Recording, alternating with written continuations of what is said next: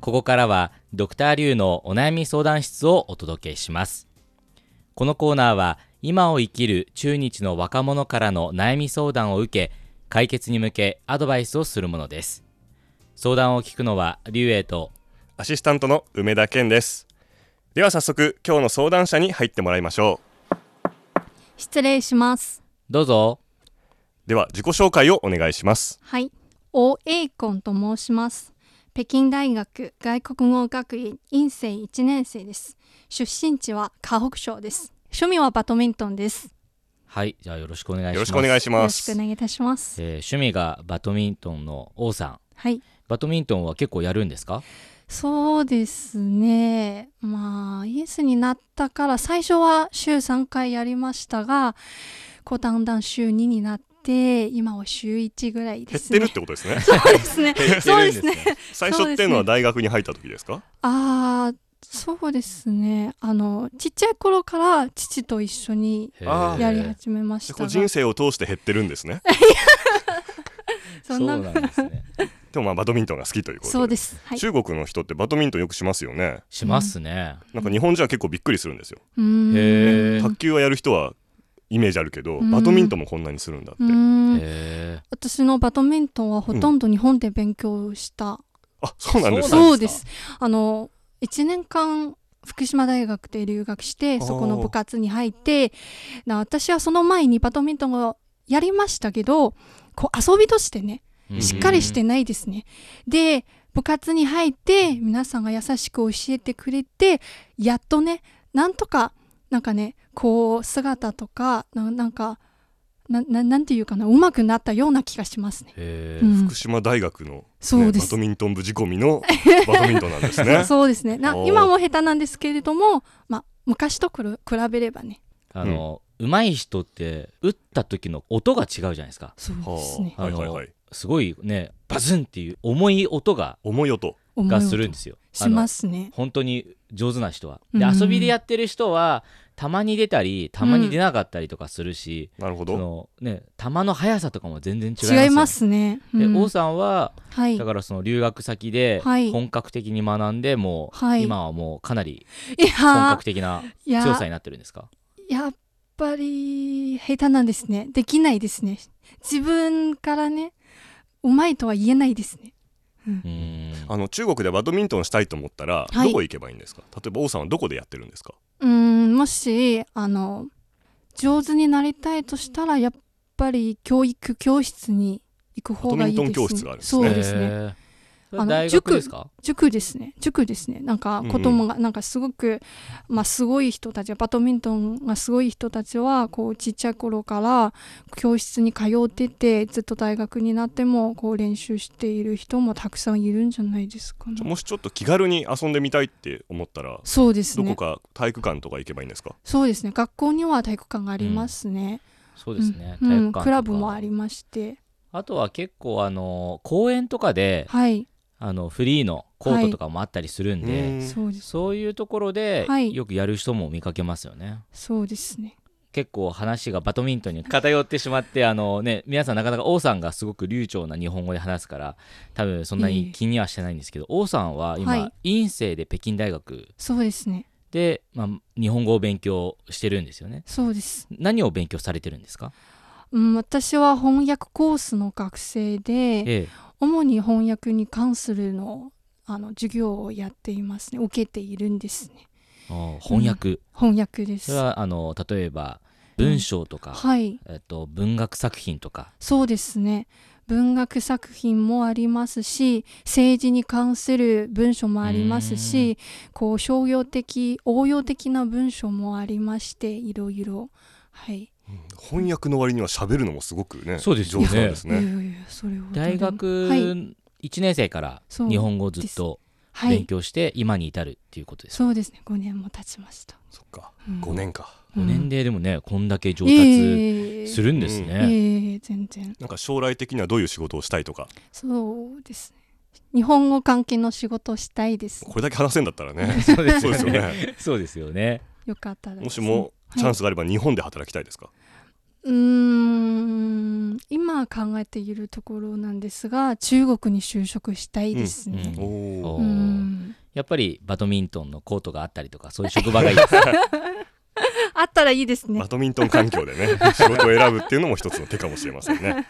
はいということで、えーさて今日はどんなお悩みでしょうかそうですね。体重管理がしっかりできていないことですね。すごく私はえっていうふうに疑問を抱いてる多んです分ねよ私も一緒ですねうんというのはあの王さんのスタイルがすごく良くて、細くて、へーえこれで体重管理ができてないのって思うぐらい、すごく痩せて見えますけどね、ええあーえ具体的にはどういうことなんでしょうかこれは、はい。私なんか暴飲暴食しがちな人でついつい食べちゃいますね。おお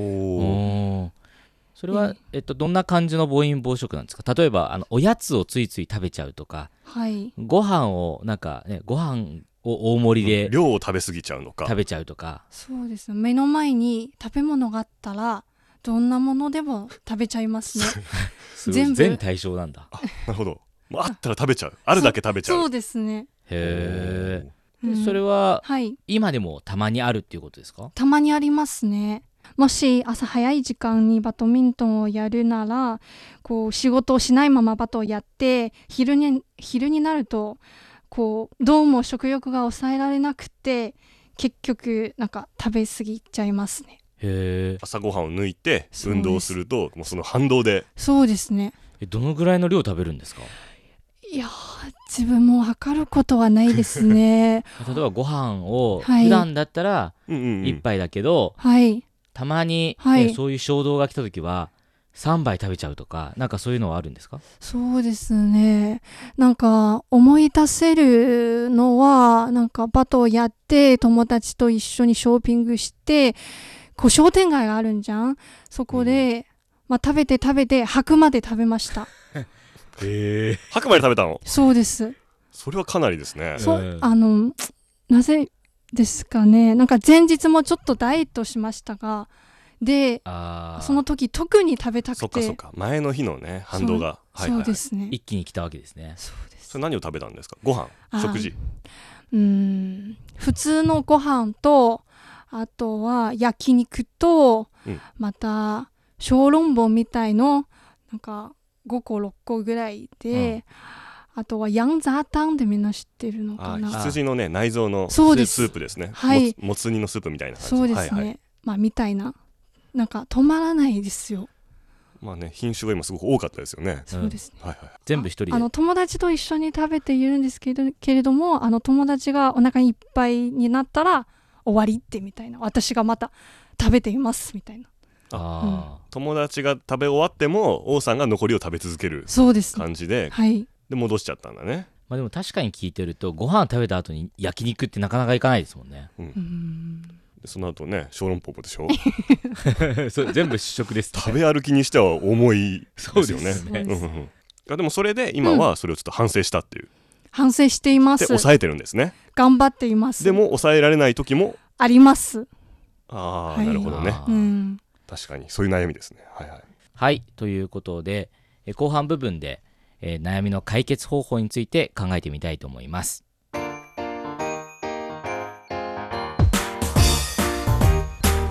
お聞きの放送は北京放送中国国際放送局です。ドクターリュウのお悩み相談室今日は北京大学の王さんの体重管理がしっかりできていないという悩みを聞いていますはいということで体重管理うんどうでしょうかでも、梅ね、田さん厳密にはねうん体重管理、えーどっちかというと暴飲暴食、そうです食ねべ過ぎてしまうっていうことですよね具体的には、うんねえでも若い女性はねやっぱ食欲あると思うんでねそうですよねまだ若いですからある程度はあると思うんですけど運動もしますしうんでも一回ね吐くまで食べちゃったっていうの話があってねうんそれは確かに食べ過ぎだなっていう気もするんですけれどもでも今でも目の前のものがねあると食べちゃうんですよねうん、うんはいじゃあまず私からいいですかねあドクターリーお願いしますはい。えっと、まあ、解決方法なんですが、あの、さっき話の中でもあった、その反動ですっごい食べたくなったとか、バドミントンをした後に疲れたからすごいものが食べたい。だから多分その何かを食べたいという思いが込み上がった時の多分そのなんだろう欲というのは多分王さんはすごいんだと思います。なのでそこに対して何か制限をするっていうのをやるのもうなんか抑えられないと思うんですね。で逆に吐くぐらい食べちゃうというようなこともまた起きるかもしれないと思います。なのでえー逆にそうではなくもうこれからその食べる量を少しずつうん少しずつ少しずつうん少なくしていこうという気持ちをまず構えて、うんえーそしてちょっとずつなんか実行していくのはいいと思います。そうですただやっぱ気持ちの問題だからその実際ね行動でできるかどうかも分かんないしうん目の前になんかポテチがあったらやっぱ食べちゃうじゃないですか なのであの具体的なやり方としてははい常に自分の前に他のものではなくサラダを置くさあのサラダスティックとかきゅうりとかああとは人参のスティックとかうんもう置いてだから何か食べたい時はもうそれしか食べないだかならるほどミニトマトとかよくあるじゃないですか、うんはいそのが大学内でも売っているのがなのでもうなんか小さい、えー茶碗の中にはいそのサラダスティックを置いてなんか食べたいなって思ったらもうそれでで野菜食べるのって基本食べ過ぎにはならないのでそうです植物繊維なので体にも優しいですしいいですし健康にもいいのではい体それこそ、ね、体重の管理もできるし健康面の管理もできるので、だからあの日頃は具体策としては、えーもう野菜サラダっていうのを目の前に置いて、うんえーそれを食べるはいで気持ちとしてはなるべく毎日、まあ、ちょっとずつちょっとずつ食欲を減らしていくっうんていうのをこう重ねて実行していけば、その暴飲暴食、はいあるいは反動というものが、まあ、ちょっととなくなっていくんではないかなと私は考えています。はいということなんですが梅田さんどうでしょうか、なるほどね、食べてもいいものを置いておくってことですね、はいえー私が考えたのはですねあの中国には昔からとてもいい言葉がありますよねあの論語の中に「過ぎたるはなお及ばざるが如し」という孔子の言葉がありますね何でもやりすぎは良くないっていううんことです、うんいいことであってもやりすぎると悪くなってしまうそうです食べるのは体にいいことですけれどやりすぎると良くないはいこの精神を持って一つはですねあのまあこの言葉を思い出すということ、うんでもし食べ過ぎちゃいそうになったらうん講師先生のこう顔を頭に思い浮か べてあダメだっていうふうに思うのは一つだと思います、でもう一つですねこれは、まあ、日本にも中国にもあると思うんですけど、はい腹八分目っていう言葉、あーあありますね中国語だとバーフェンパバーオフェンババーフェンバオね、うんバオはあのお腹いっぱいって意味なんでそそれのはいバーフェン八分っていうねはい腹八分目って言葉があって私はこれをすごく心がけるようにしてるんですね、うんでなんでかっていうと私も食べるのは好きなんですけど、はい私はね腹8分目を超えるとだんだん苦しくなるんですあで あすごーく不幸な気持ちになるんですここに食べ物があってすごい美味しい美味しい幸せだって食べてるのに8分目を超えた途端からうわなんで俺これを食べなきゃいけないんだろうってそれってすごい極端ですよなんかえなんかないですかねそれね苦しいの嫌じゃないですか、うんだから食べるものに対しても失礼うんですよね、それってなるほど命をいただいてるわけですから,、うんそういう食べ物を大事にするっていう気持ちを持ってこう無駄に食べ過ぎないようにしようっていう気持ちを持つとかうんあとうちの父親がですねはい子供の頃から私に「腹八分目だ」とずっと言ってきたんです、うんそれを ね略して「腹八」って言うんですねで俺が食べ過ぎようとするとこううちの父が「ケン腹八だぞ腹八だぞ」って言ってたん でなのでもしも講師先生の顔を思い浮かべてもダメだったら私の父の顔を思い浮かべて腹八だっていうふうに思ってもらえればと思います写真後で見せます のではいそれ大事ですねというまあまあそれは冗談ですけどその2つですね言葉はい過ぎたるはなお及ばざるがごとしという精神と腹腹八分目これ以上食べて私は幸せになれるかっていう気持ちを持つのがいいんじゃないかなと思いました、ありがとうございます私からは以上ですはい王さん、まあ、2人の意見がねこう出たところでうんどうでしたでしょうか、そうですねあアドバイスありがとうございます腹八分目はいしっかり覚えときますはい はいなんか暴飲暴食一気に克服するのは無理だと思いますね、うんさっきリュウさんが言った意見がすごくなんか実行できそうな意見だと思いますこう食べても大丈夫なものを準備して体に優しいしこう食べても健康に良くないでもないと思いますね、えー私食事を抜くのはなるべくやめてうん暴飲暴食をしないようにはい頑張ります。はい、一あ気りにがとう。全部やめるんじゃなくてねそうです、はいできるところから、うん、はいい、うんはい、いことだと思います、はい、ドクターリュウのお悩み相談室今日は北京大学院生1年生の王さんの体重管理がしっかりできていないという悩みをお届けしましたではまた次回再见见。